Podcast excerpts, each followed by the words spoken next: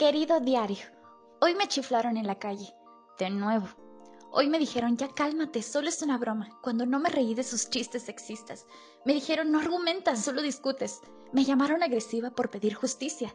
Quieren que sea fuerte pero que no rompa sus privilegios. Quieren que me eduque pero que no debata, que no sea sensible, que no sea débil, que no sea exagerada. It's all just fucking impossible. Bienvenida al diario de una feminista. Hola, bienvenidas, bienvenidos, bienvenides a El Diario de una Feminista. Yo soy Mim Silva y te recuerdo que nos puedes seguir en nuestra página de Facebook El Diario de una Feminista. Ahí subimos información, memes y todo lo relacionado con el feminismo. También si pues necesitas ayuda, ojalá que no, pero para encontrar a alguien, necesitas que compartamos algún boletín de de alerta Amber o lo que sea, pues cuentas con nosotros para que lo, lo publiquemos. Y pues una vez dicho lo anterior, me da muchas ganas de decirles que las extrañé muchísimo, estoy muy feliz de que encontré la fuerza la fortaleza para volver a grabar el podcast. Y pues justamente como pudieron ver, el título de este episodio es esta mierda me supera. Porque fue así como me sentí desde marzo del 2021, que esta mierda me superaba y por más que intentaba e intentaba levantarme, seguían pasando cosas alrededor que me tiraron a la depresión y a la ansiedad como no tienen una idea. Y en estos últimos meses he estado recuperándome, he estado tratando de cambiar estas cosas en mi vida, de controlar mi ansiedad. Ya he estado saliendo del bachecito depresivo en el que me encontraba, afortunadamente. si se lo preguntan, es una de las razones por las que ya puedo volver a platicar con ustedes. Y ustedes se preguntarán como, ¿por qué la MIM se pone a hablar de su vida si lo que queremos es aprender sobre feminismo? Bueno, pues como ustedes sabrán, esto se llama el diario de una feminista.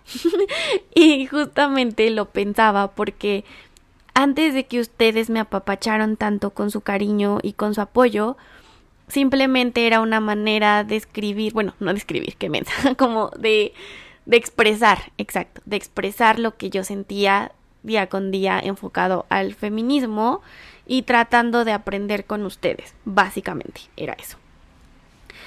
Pero esto por lo que atravesé, si bien no tiene un ángulo social del todo, o sea, no, no tengo una teoría que explicarles hoy, no tengo un autor que decirles, que les explique por lo que pasé en estos últimos meses, pero tengo mi experiencia y me gustaría compartírselas.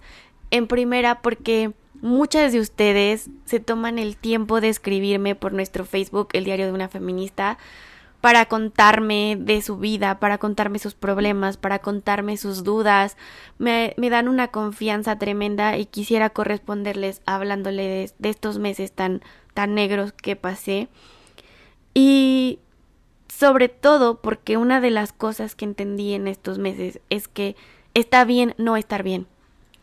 Y creo que siempre, bueno, al menos Sí, particularmente a las mujeres, o sea, todos en general, porque por ejemplo a los hombres les dicen como no llores, no muestres tus sentimientos, pero también a las mujeres nos dicen como no seas tan sensible, no muestres del todo tus sentimientos. A nadie le gusta una mujer que llora, a nadie le gusta, o sea, sí, estamos acostumbrados a ver a las mujeres llorar, pero es mejor las que no son tan chillonas o estamos acostumbradas a que minimicen lo que sentimos, lo que pensamos. E insisto, esto quizá no es algo particularmente de género, que va mucho a cómo no tenemos una educación de inteligencia emocional que nos ayude a entender justamente nuestras emociones y los procesos por los que pasamos, pero pues de nueva cuenta las mujeres también la llevamos un poco de perder en ese sentido, porque si bien a lo mejor nos dejan un poco más expresar lo que sentimos, no muchas, muchas veces no nos toman en serio. Y, y nada, es, el punto es aquí que, que neta, cuando esta mierda te supera, no importa que sea, no importa por lo que estés pasando y seguramente al lado de alguien que sufre trata de blancas, mis problemas se ven súper banales, pero también he entendido que no porque no sea el fin del mundo en general, si está siendo el fin de mi mundo, tengo que prestarle atención y tengo que reconstruirlo y que tengo que reconstruirme y desconstruirme y seguir evolucionando, ¿saben? Y bueno, el, el punto es que les cuento, dejé de hacer episodios no solo porque no encontraba las, las fuerzas para hacerlo, o sea, ya que cuando estás en depresión, hacer cosas que te gustan no es tan fácil. Y uno podría pensar, no mames, si estás en depresión, güey, ponte a hacer algo que te guste para que ya no estés en depresión. Pero no funciona así, porque no tienes las ganas, no tienes la energía. Simplemente pareciera como, yo sentía como si tuviera encima miles de tabiques y no me dejaran moverme. Wow, hasta me están dando ganas de llorar, perdónenme.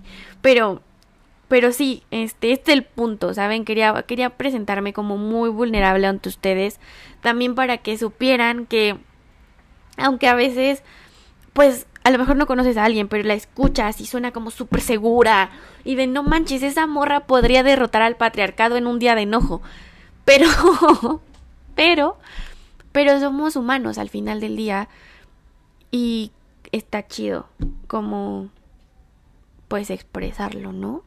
Como que ustedes sepan y también las personas que me conocen que no, no es por alardear, pero mucha gente que me conoce dice que soy un rayito de luz, que soy como muy vivaracha, muy viva, muy alegre y la madre. Y sí es cierto, y me gusta mucho ser así, y me encanta ser así. Pero también que sepan que esta es otra mim, que esta es una de las partes de mim, ¿saben? No otra mim, sino que soy una y también paso por este tipo de cosas como simpáticas, por llamarlas de alguna manera.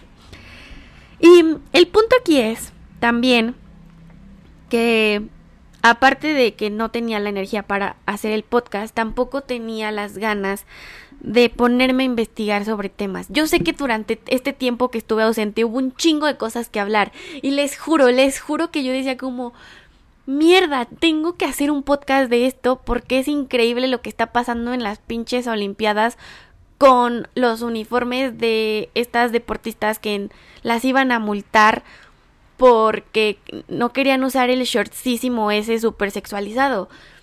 O lo de Britney, fuck, lo de Free Britney. También dije, güey, eso merece un podcast. No manchen, o sea, estoy hablando como temas al azar. Seguramente hubo muchísimos más que perdónenme que no los recuerde en este segundo. Porque además eh, sabrán, siempre tengo un guion, pero en este momento estoy tratando de ser lo más abierta posible, lo más genuina posible, como sin haberlo estudiado. Entonces, sé que hubo temas, sé que hubo cosas que debieron haber hecho que me levantara de la cama y dijera, güey, tengo que retomar ese pequeño granito de arena que dijiste que estabas poniendo con el diario de la feminista. Lo sé, pero no lo logré y lo siento mucho porque es el hacer el podcast también me implica investigar. Y ustedes saben, porque en episodios, eso sí se los he dicho en episodios anteriores, cuando hago mi research, me pongo muy... me, me, afecta mucho. O sea, cuando hablé de Maricel Escobedo, fuck, me pegó horrible. Cuando cuando hablé un montón, o sea, un montón de episodios pasados que he hablado de cosas la verdad es que me pegan mucho cuando me pongo a hacer las investigaciones, cuando le saco los datos duros, las cifras de cómo estamos, me, me da un bajón. Y creo que también por eso dejé un, un rato el podcast el año pasado. Pero eso no es pretexto. El punto es de que entendí que no es fácil hablar del mundo cuando el tuyo se está desmoronando. Y que no es egoísta el reconstruir primero lo tuyo y después ver qué onda no sé, no quisiera decir como de, ah, si tú no estás bien, no puedes estar bien con los demás, porque pues también esa parte me he tratado de, de fijar un poco que pues no, o sea, si, si estás rota no quiere decir que no puedas hacer cosas o, o que no tengas la capacidad de, pero sencillamente yo tenía mucho que arreglar en mi vida, ¿saben? Como me despidieron de mi trabajo, me operaron, tuve que salir de mi casa, independizarme. Obviamente, como me corrieron de mi trabajo, tuve que cambiar de trabajo. Entonces, O sea, afortunadamente tuve amigos y personas a mi alrededor, sobre todo amigas, ¿saben? No quisiera minimizar a mis amigos, por favor, si mis amigos escuchan esto, no crean que los pongo de lado, pero en estos meses he construido una red tan fuerte de amigas que se los recomiendo ampliamente. que les recomiendo ampliamente rodearse de gente, de mujeres tan increíbles, ¿saben? Porque te dan un, un super para arriba, cañón. Sí es otra onda las morritas que se apoyan, que apoyan morritas, les juro. Les juro porque así fue como conseguí trabajo, porque así así es como he salido adelante, ¿saben? Y no quiere decir que mis amigos hombres no me han apoyado o que mi hermano no me ha apoyado, pero insisto, es es una un cariño, un apoyo diferente porque nos entendemos como en otro nivel de género. Sé que suena medio raro, pero les juro que así es. Así que si tú eres de las que piensa de yo no tengo amigas porque no me llevo bien con las niñas, te entiendo, yo fui esa también en algún momento. Y hubo un momento en que hablaba más con hombres y que yo me sentía todo un macho, pero güey, aquí me engaño, soy una mujer. Soy una mujer y está chingoncísimo, está rodeada de mujeres que te apoyan. Y hasta las que no te apoyan, ¿eh? O sea, también está chido decir como, güey, no te preocupes, yo puedo sola. En fin. Ya dando como más avance, otras cosas que me ayudaron muchísimo a salir de donde estoy, obviamente, amigas, fue la terapia. O sea, ir a terapia funciona un chingo, no son solo cosas de que están como de moda según o de redes sociales de ay ve a terapia y ya no seas tóxico y ya saben todo esto que están diciendo de según que quieren ser personas buenas y la madre y que pareciera no siempre genuino y que parecieran discursos muy de no sé como que parecieran fake la cosa pero no les juro que funciona mucho pero también entendí muchas cosas en este proceso. En primera, que la terapia es un privilegio. Porque la terapia es súper pinche cara. Dios quisiera que esto fuera gratis, como los condones en el IMSS, pero no. Estas personas se prepararon y obviamente tienen que cobrar por su trabajo. Entonces, también entendí eso. Yo no puedo ir por la vida como de, güey, ve a terapia cuando es tan pinche caro, cuando una consulta te puede salir mínimo en 700 pesos, si te va bien. Creo que mi hermano paga eso en terapia. Mm, no sé si 700 o 500 pesos, pero en eso oscila. Y yo entiendo, o sea, además, pagar eso a la semana, güey, no jodas, o sea, es ir al súper. Si es una ida, al menos en mi caso, 500, 700 pesos, si es una ida al súper. De, esos, de esas idas al súper en donde compro lo necesario y lo mínimo. Pero, pues sí, sí está medio cabrón. Si no tienes los ingresos, esa es otra. O sea, también es, sí, les digo, es algo muy privilegiado, es algo muy clasista. Es algo muy, a veces inalcanzable. Y eso sumándole a que encuentres un buen psicólogo, psicóloga, psicóloga, ¿sabes? Porque tampoco te puedes acomodar con la primera persona. También resulta que hay diferentes tipos de terapia, diferentes ramas. Entonces está como bien chistoso. Mi Rumi, por ejemplo, él es psicólogo. Él sabe de ramas, él sabe como de los tipos de terapias. Es una persona muy inteligente, la neta. Y pues sí, qué chingón, como tener a alguien que te guíe. No me ayudó a mí en escoger mi terapia, pero pues sí, sí entiendo que es algo que los mortales no sabemos a simple vista. Que no, o sea, que nosotros solo decimos como, bueno, ir a un psicólogo. Y entonces a lo mejor le preguntamos a nuestro amigo como, güey, si tú vas al psicólogo, recomiéndame tu psicólogo, ¿no? y ya, te, pues a ver ahí cómo va, cómo te sale pero no necesariamente funciona, no necesariamente haces clic con esa psicóloga, psicólogo, psicólogue es un pedo, amigos. Y yo, por ejemplo, yo he tomado, yo tomo terapia desde hace muchos años.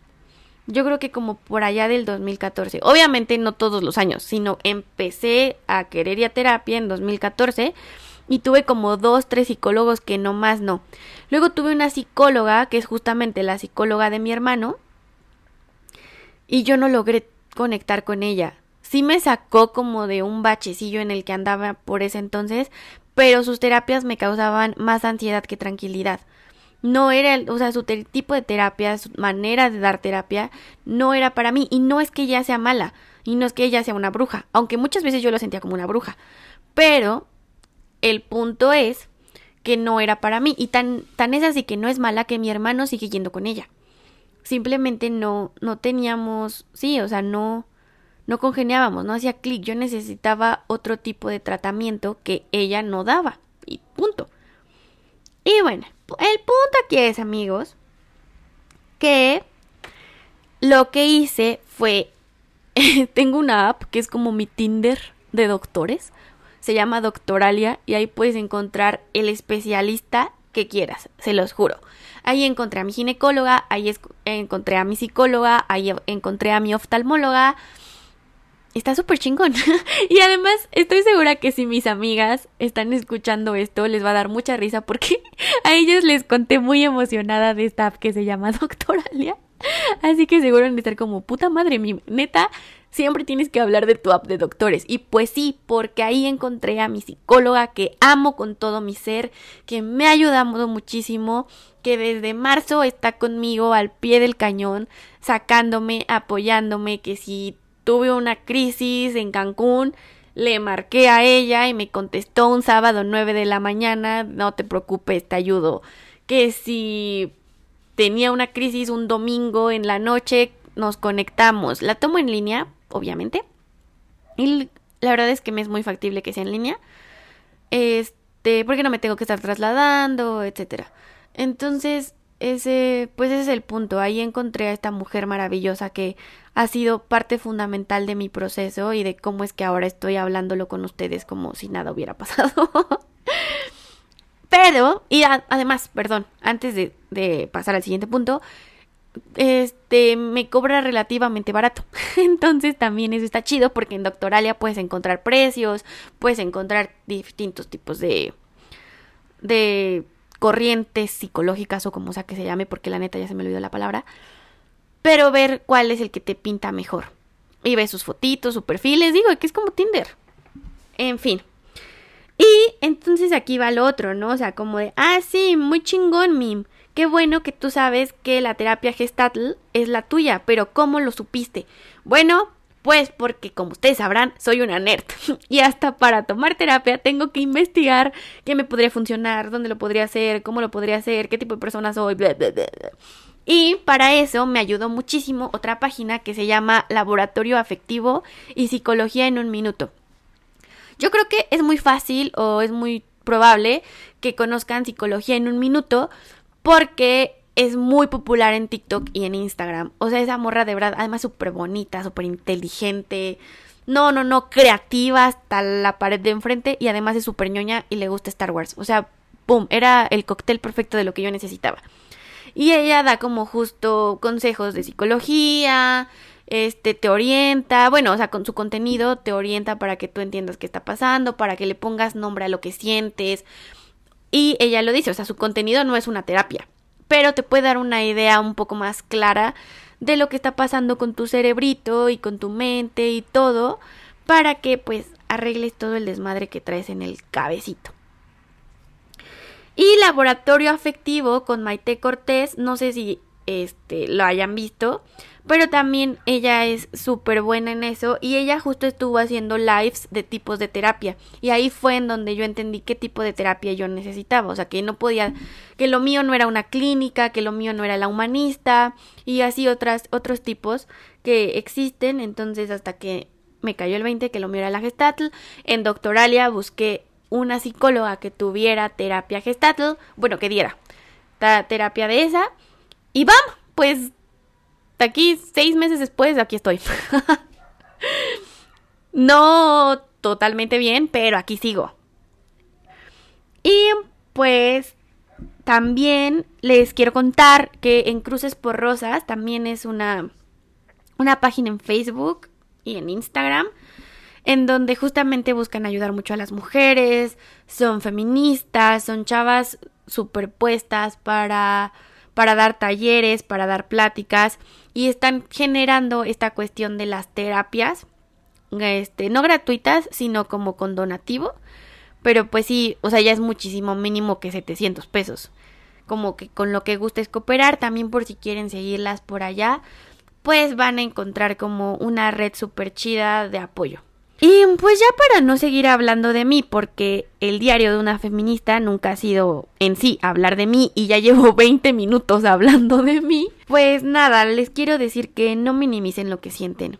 Sea lo que sea por lo que estén pasando, sea algo súper cabrón como violencia en su casa, o sea algo que ustedes digan como no mames ansiedad, que no es tan cabrón pero sí es muy cabrón. No minimicen lo que sienten, abracen sus emociones, acéptenlas y traten de evolucionar por ustedes. Traten de estar lo mejor posible, ser la mejor versión, pero no en esta onda de comercial de cosméticos, de ser la mejor versión de ti, usando esta increíble crema. No, sino de verdad evolucionando ustedes para ustedes, de adentro hacia afuera, mental, física, emocionalmente y pues nada, ese glow up se siente súper chido, la verdad. Cuesta muchísimo, se necesita muchísimo apoyo, no lo puedes hacer sola. Eso es otra de las cosas que entendí. No puedes cargar al mundo sola. Y yo lo quería cargar sola. Y pues nada. Les agradezco infinitamente si escucharon todo esto. De verdad se los agradezco muchísimo porque les hablo desde lo más profundo de mi cabecito, porque me muestro súper vulnerable con ustedes y les agradezco que me esperaran para regresar. Aquí estamos otra vez. Yo soy Mim Silva y esto fue El Diario de una Feminista.